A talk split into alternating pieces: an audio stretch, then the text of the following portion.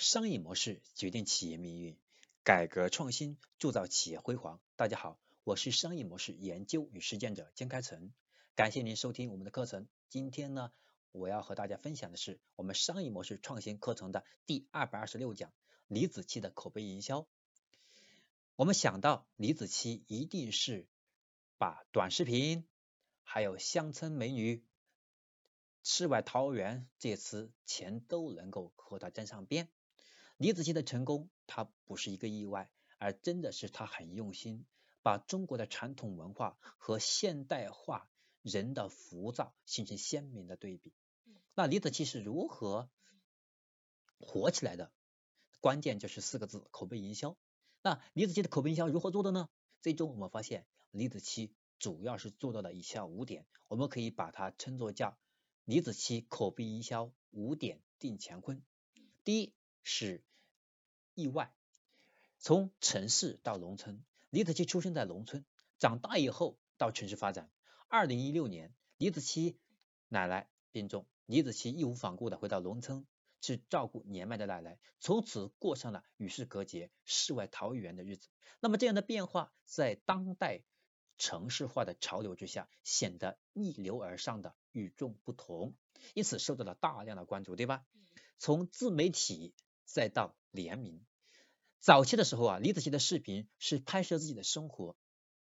正当人们习惯了对他的身份清晰的放在自媒体微博上的时候呢，他又开始跨界的联名合作，与形象高大上的 IP，比如像故宫视频呐、国家宝藏这样的 IP 联名合作。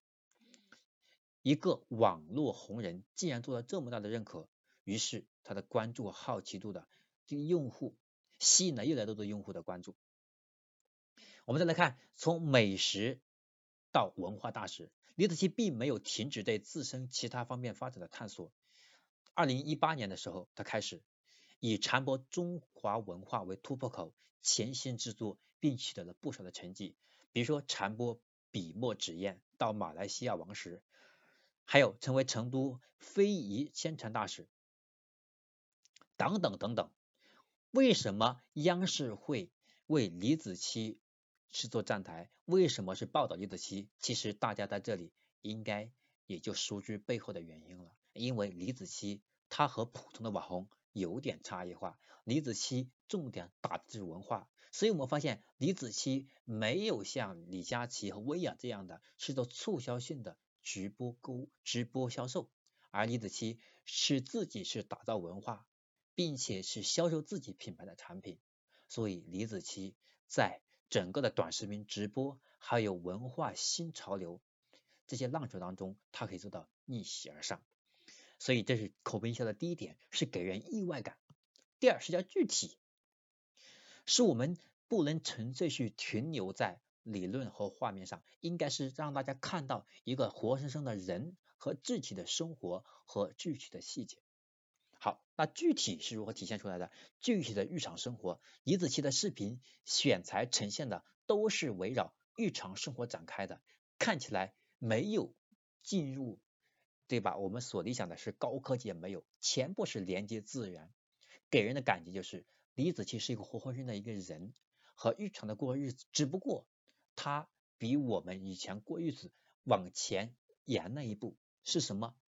就是从产品维度，我们现在很多人在城市当中只是是花钱去餐厅吃讲吃的美食，而美食是从何而来，它的原材料是怎么长出来的，很多人不知道的。而李子柒挖了深一步，就是把产品成型的过程，比如说酱油可以从种豆子开始，做蚕丝做蚕丝被可以从养蚕开始，做宣纸可以从拔树开始。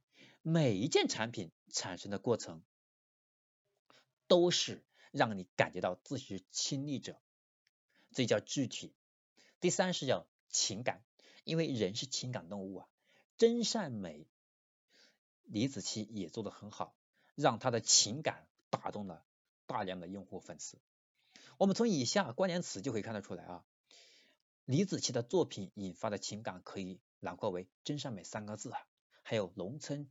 生活真实院子都可以看出情感的内涵是真，奶奶的情感内涵是善，田园生活美食的情感内涵是美。实际上，李子柒本身和李子柒的视频都体现了美。除了制作美味的食物和精美的、精美的这个画面等等之外，它可以堪比堪称我们电影大片的视频剪辑和带在视觉上的美感，都体现了它一种，对吧？与我们大众市场当中形成与众不同的一面。这第三、第四个是故事化。李子李子柒所有的视频讲的几乎都是我们日常生活中最终的产品从无到有的一个过程，比如美食、家具、彩妆等，以及和奶奶生活的亲情为情感主线，配合生活中的时间线。各种传统节日和各种收获的季节的连续剧，讲述着传统文化的前世今生，拉近与我们心灵较远的传统工艺和我们之间的距离，使得受众能够与中国传统文化近距离去接触。这第四个要点，第五个是共鸣。只有当我们人和人之间产生极强的共鸣的时候，价值观高度同频，我们才会产生。更强的欣赏力。叶子柒通过视频重现了陶渊明理想化的田园生活，每一帧都仿佛是仙境啊！李子柒本人的形象定位也被定格为叫清新脱俗，并且无所不能的仙女。那么这样的生活形象都能极大的去缓解现代都市人的孤独感和焦虑感。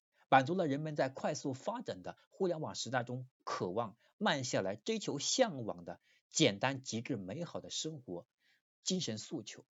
我们发现呢，我们越有钱，越希望慢下来；我们越在城市待久了，越希望和越向往我们小时候、我们过去简单的生活。所以，金钱可以让我们无所不能，但是金钱有些。是做不到的。我们宁愿回到过去简单、真诚和那种朴实的生活，但是再多的钱也回不到过去。往往因为这样，我们更加的去欣赏和更加的去愿意为李子柒做宣传，他的口碑就越来越好，传播的越来越快。好，这是今天我要和大家分享的。通过李子柒来和大家交流，如何去把口碑营销做到极致。那主要是李子柒把口碑营销做到极致，主要是他做好了五点：第一是给人意外的感觉；第二就是一定要具体化；第三是情感线；第四是故事化；第五是共鸣感。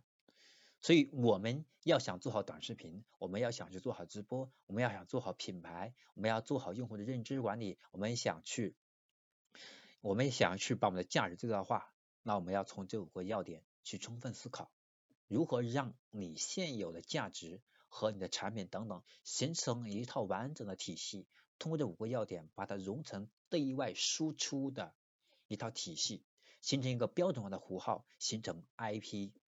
这样我们的口碑就可以无限的放大。好，这是我今天要分享的口碑营销的内容。希望李子柒给大家带来的口碑营销这个案例，能够引发大家对口碑营销重新的认识，并且能够真正的落实在我们的营销上，营真正的营落实在我们的 IP 上。希望今天的课程给你带来帮助和启发。如果今天的课程确实能够给你启发，引起你的深度的思考，然后呢，也给了你启发。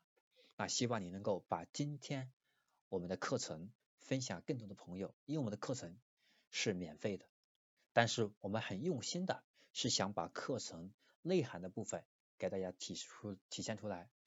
我们认为免费往往是很有价值的事情，因为它可以帮助到更多的人。也希望你能够参与到课程的分享，让它帮助到更多的人。我是商业模式研究与实践者江开成，我们下一堂课程再见。